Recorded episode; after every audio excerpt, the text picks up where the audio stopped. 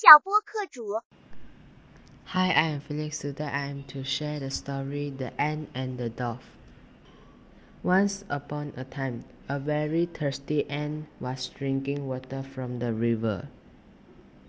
Suddenly, the ant lost his balance and fell into the river water. Help, help, help, cried the ant, but no one could hear his cries.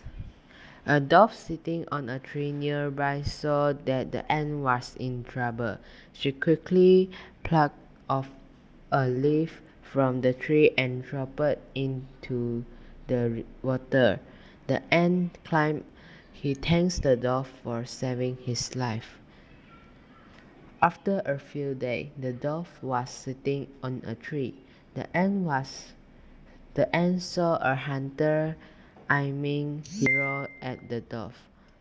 The ant knew that his friend the dove was in danger. He quickly bit the hunter's leg. The hunter cried in pain. The hunter arrow missed the dove. This time the ant saved the dove. The dove thanks the ant for saving her life, and they became friends forever. Moral of the story One good deed deserves another. Thank you for listening.